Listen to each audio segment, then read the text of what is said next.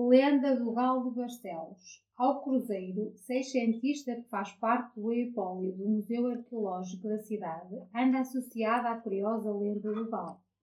Segundo ela, os habitantes do burgo andavam alarmados com um crime e, ainda mais, por não ter descoberto o criminoso que o cometera.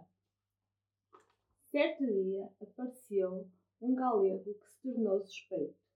As autoridades resolveram prendê-lo e, apesar dos seus juramentos de inocência, ninguém o acreditou.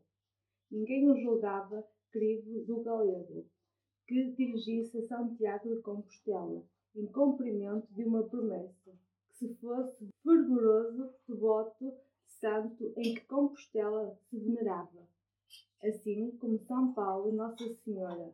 Por isso foi condenado à forca. Antes de ser enforcado, pediu que o levassem à presença do juiz que o condenara.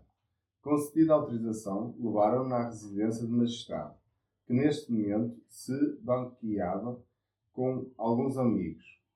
O galego voltou a afirmar a sua inocência e, perante a incredulidade dos presentes, apontou para um galo assado que estava sobre a mesa e exclamou: É tão certo eu estar inocente como é certo é esse galo cantar quando me enfocarem. Risos e comentários não se fizeram esperar. Mas pelo sim e pelo não, ninguém tocou no galo. O que parecia impossível tornou-se, porém, realidade. Quando o peregrino estava a ser enforcado, o galo assado ergueu-se na mesa e cantou. Já ninguém duvidava das afirmações de inocência do condenado.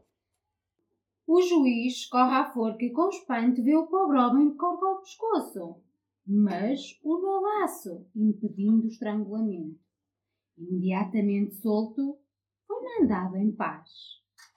Passado anos, voltou a Barcelos e fez erguer um monumento em louvor à Virgem ao Santiago.